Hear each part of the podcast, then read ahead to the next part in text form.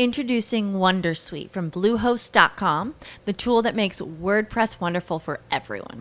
Website creation is hard, but now with Bluehost, you can answer a few simple questions about your business and goals, and the Wondersuite tools will automatically lay out your WordPress website or store in minutes. Seriously. From there, you can customize your design, pick your brand colors, and add blocks. No custom theme or coding required. You'll get content suggestions that you can keep or revise, and with Yoast SEO built in, we automatically help you get found in search engines. From step by step guidance to suggested plugins to an AI powered help bot. Our built in tools make WordPress wonderful for everyone. Maybe that's why Bluehost has been recommended by WordPress.org since 2005. Whether you're a beginner or a pro, you can join over 2 million Bluehost users. Go to bluehost.com slash Wondersuite. That's bluehost.com slash Wondersuite. Esto es Existo Radio. Existo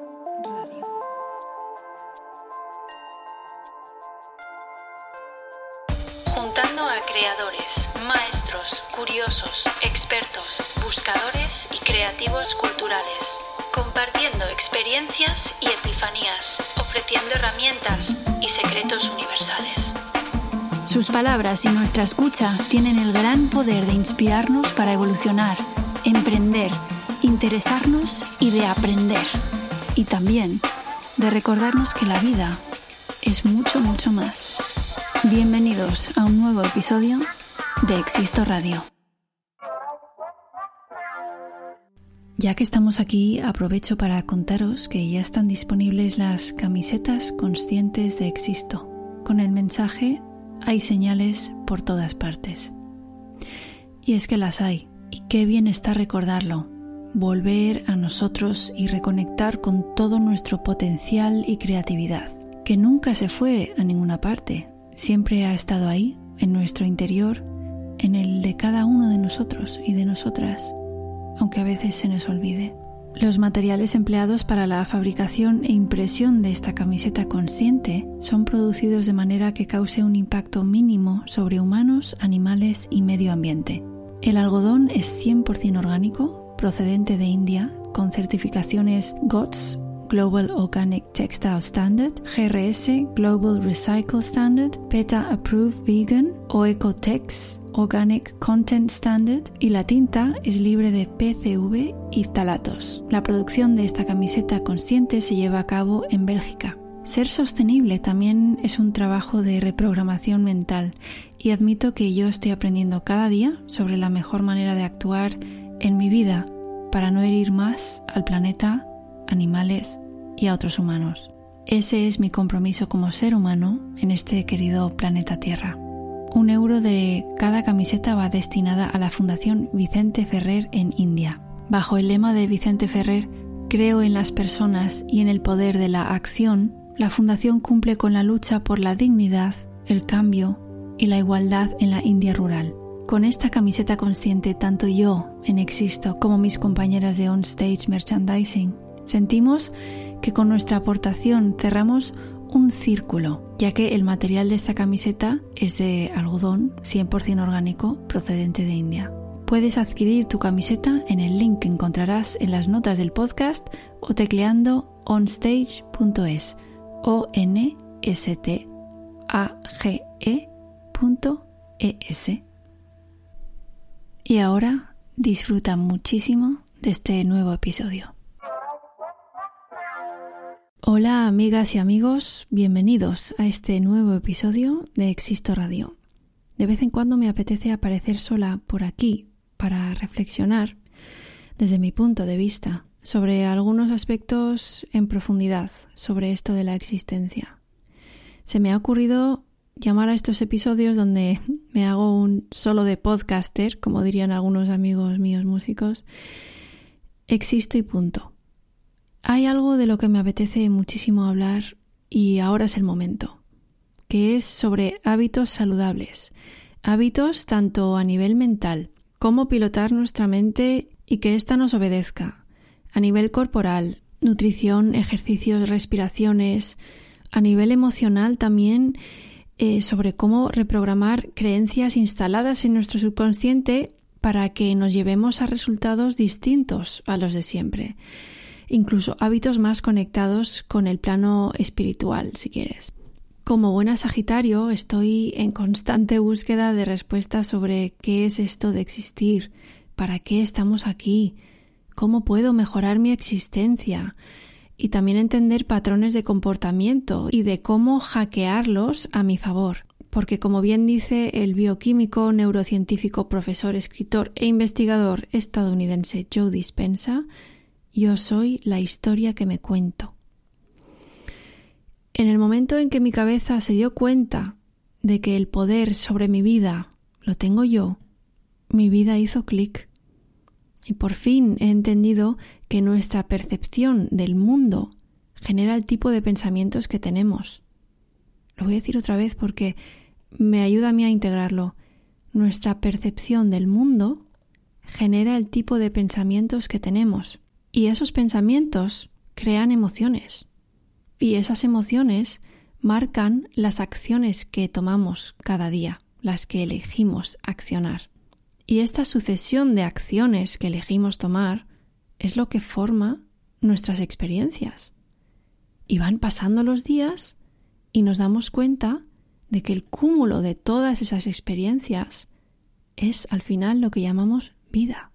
Y por esto caí en la cuenta de que si yo quería cambiar algo en mi vida, tenía que cambiar, en definitiva, mi percepción de las cosas. Pero me refiero a la percepción de todo, de lo que pensaba que eran exigencias de mi madre, de lo que me tomaba como expectativas de mi padre, de lo que pensaba que me dictaba la sociedad que yo debía ser, de lo que me decían mis compañeros y jefes en el trabajo, de lo que elegía ver en las redes sociales, de lo que escuchaba en la radio o lo que veía y veo en la televisión de la situación política, de mi relación con la comida, de la visión que tenía sobre mí misma, de la visión que tenía sobre los demás. Todo, la percepción de todo. Mi percepción, o lo que es lo mismo, la historia que me estoy contando a mí misma, es lo que determina cómo actúo en la vida. Yo soy, por tanto, responsable de mis percepciones. Mis percepciones del exterior están condicionados por cómo he aprendido a responder ante el mundo desde que era un bebé y se siguen formando esos caminos neuronales con velocidad hasta los 7 años y más lentamente hasta los 25 incluso. Esas creencias, entre comillas, instaladas a edades tempranas en nosotros, a veces juegan a nuestro favor para conseguir lo que queremos y en muchas otras ocasiones nos limitan porque estamos funcionando hoy de la misma manera que cuando nos funcionaba estas respuestas, por ejemplo, a los seis años. Igual algunas de nuestras creencias están anticuadas y merece la pena reciclarlas, actualizarlas.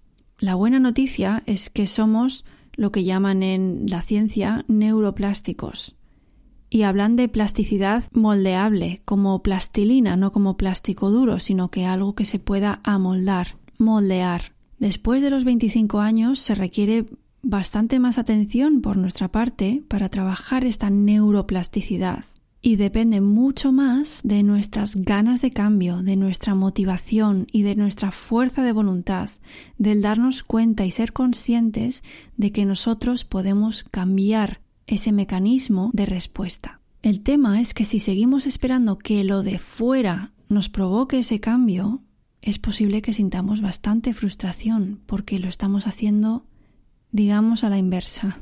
¿Y esto por qué? Si siento que necesito un cambio, ha de ser desde el mismo lugar desde el cual se me alerta que necesito un cambio. Por ejemplo, yo estoy sentada en el suelo y estoy en una misma posición durante un largo tiempo y me empieza a doler la espalda. La espalda, a través del dolor, me está diciendo que quiere un cambio. Puede ser un cambio de posición física o también puede ser un cambio de posición mental, es decir, cómo estoy percibiendo yo este dolor ¿Y por qué me está doliendo? Hacerme preguntas al final. Por ahí se empieza.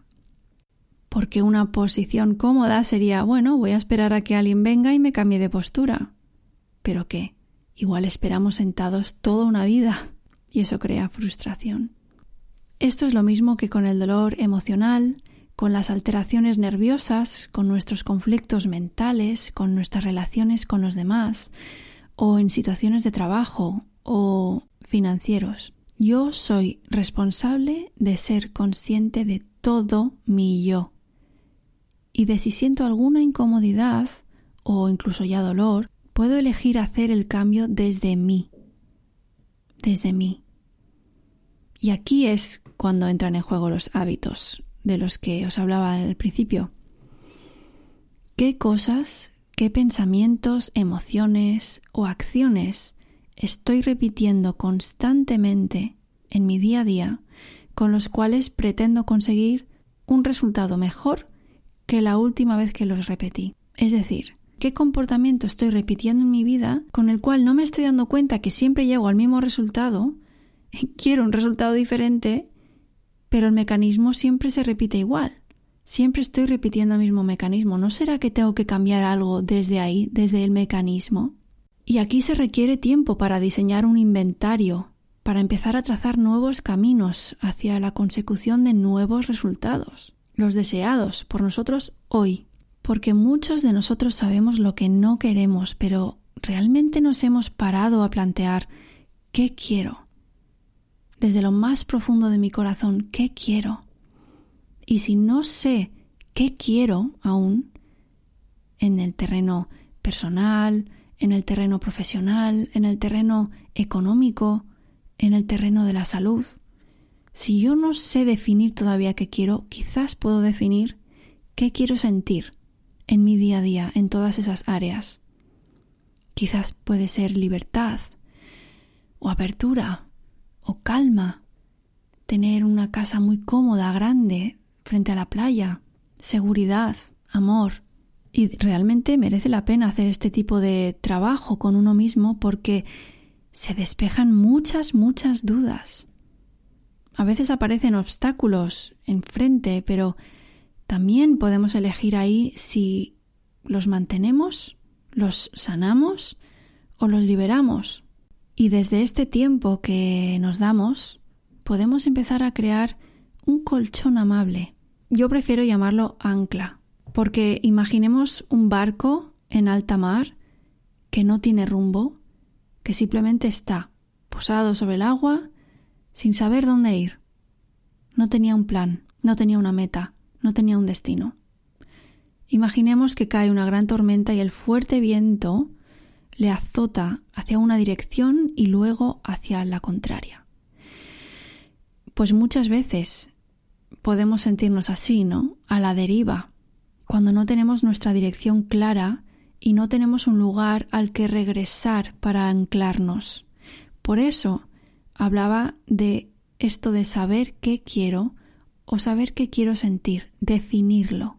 Hay que entrar en nuestro interior para volver a rescatar las sensaciones y marcarlas, trazarlas, ponerlas en un inventario para acudir a ellas a modo de ancla. Porque esa es nuestra dirección. Así sabemos hacia dónde caminar. Porque cuando tienes claro el qué, el cómo va organizándose naturalmente. Y quizás os sentís identificados con esto que os voy a decir ahora. A mí me pasa que muchas veces empiezo por el cómo. Ay, venga, si hago esto, seguro que llego a esta meta y de repente no sale. O si, si emprendo este camino, seguro que al final algo bueno sucederá. Y a veces, pues eso, nos llevamos sorpresas inesperadas que nos pueden decepcionar. Entonces, yo propongo empezar por el otro lado, empezar a visualizar el destino, a dónde quiero ir para saber qué camino tengo que empezar a recorrer. Y es muy importante en todo este esquema, en todo este inventario, prestar especial atención a nuestras mañanas. Porque si hemos tenido un buen descanso, hemos dormido bien, y esto podremos hablar en otro episodio sobre el sueño, si esto pasa, si hemos descansado, nos despertamos desintoxicados, reseteados, regenerados. Porque el cuerpo hace un montón de operaciones durante nuestro sueño, que eso, ya digo que ya lo compartiré en otro momento. Ahora bien, si no le damos la dirección a la mente nada más despertar, la hormona del estrés, el cortisol, se pone manos a la obra a escanear el entorno y dentro de nuestra memoria en busca de peligros para protegernos. Eso es lo que hace. Es su tarea.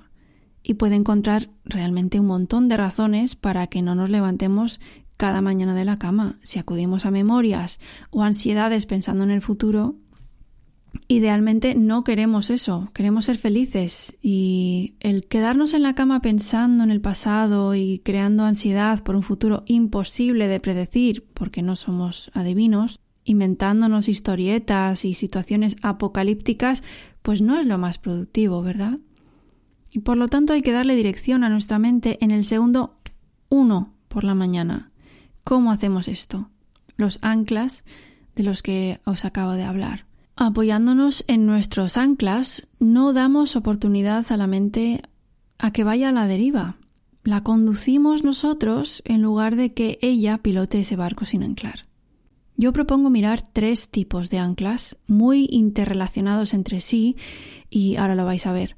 Los primeros son anclas diarios, son hábitos diarios, que instalamos en nuestro sistema a través de repetición en nuestro día a día y que nos sacan de la cama sin pensar y que nos hacen ponernos a hacer cosas sin darle al coco, sin mirar hacia el pasado o hacia el futuro, sino estar aquí y ahora. Os voy a contar algunas de las mías. Yo abro los ojos por la mañana y lo primero que hago es ponerme la ropa de deporte para salir a correr. Una vez me he vestido, voy, me aseo, bebo medio litro de agua o de agua con limón, depende del día, para alcalinizar un poco mi sistema.